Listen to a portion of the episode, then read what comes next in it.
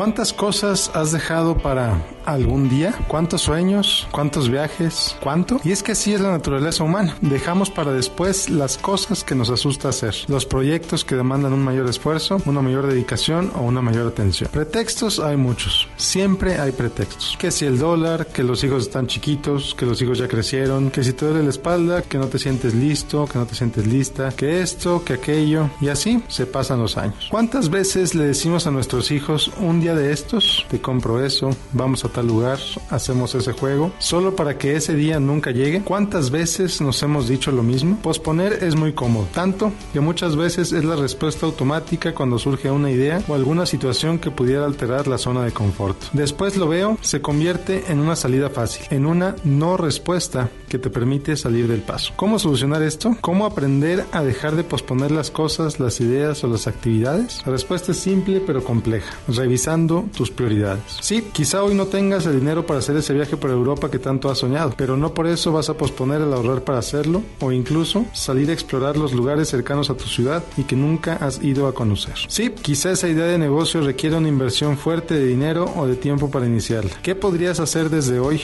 para empezar? Teniendo claro qué es lo que es importante para ti es cómo avanzas, cómo creces, cómo alcanzas tus metas, pero también es cómo aprendes a posponer con conciencia y a decir no a aquello que no es tan importante para ti, para poder decir sí a aquello que sí lo es. Todos tus amigos te presionan para comprar tal o cual cosa, que sean tus prioridades y tus valores las que determinen si lo haces o no, no la presión social. La próxima vez que te veas posponiendo algo, haciendo a un lado alguna idea o algún sueño, detente y analiza por qué lo estás haciendo. ¿Lo estás posponiendo porque no está en tu lista de prioridades o lo estás posponiendo porque es incómodo o retador? El aprender a posponer de manera consciente te permitirá enfocarte en lo importante y al mismo tiempo te ayudará a deshacerte de pretextos innecesarios que te impiden crecer. En resumen, te ayuda a vivir y a construir la vida que tú quieres, día a día. Como siempre, te invito a seguirme en Facebook, en facebook.com, diagonal Miguel Gómez Consejero. Soy Miguel Gómez, consejero financiero, Noticias MBS.